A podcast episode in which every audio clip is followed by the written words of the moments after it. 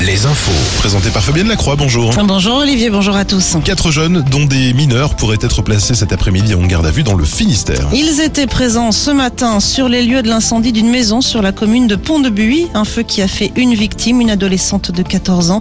Euh, Selon les informations du journal Le Télégramme, les quatre rescapés pourraient être interrogés dans le cadre d'une suspicion d'incendie volontaire.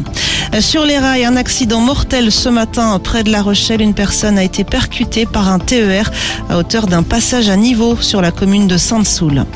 Le train intercité Paris-Limoges lui a subi un retard d'une heure et demie ce matin à cause du givre.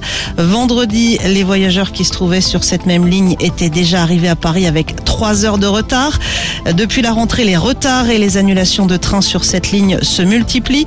Le président de la SNCF et le ministre des Transports sont attendus à ce sujet vendredi à Limoges.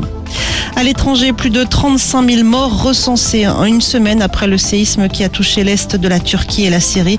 Sur place, les secours sont à pied d'œuvre pour tenter de retrouver d'éventuels survivants. Sept personnes ont pu être sorties en vie des décombres la nuit dernière. La réforme des retraites, reprise des débats cet après-midi à l'Assemblée nationale. Les députés doivent se retrouver à partir de 16h dans l'hémicycle. L'examen en première lecture du projet de loi doit se poursuivre jusqu'à vendredi soir.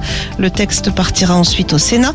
Les eux, appellent à une nouvelle journée de mobilisation jeudi et agitent la menace d'une France à l'arrêt le 7 mars. Concernant la hausse des prix des carburants, l'indemnité de 100 euros mise en place par le gouvernement est prolongée jusqu'à la fin mars.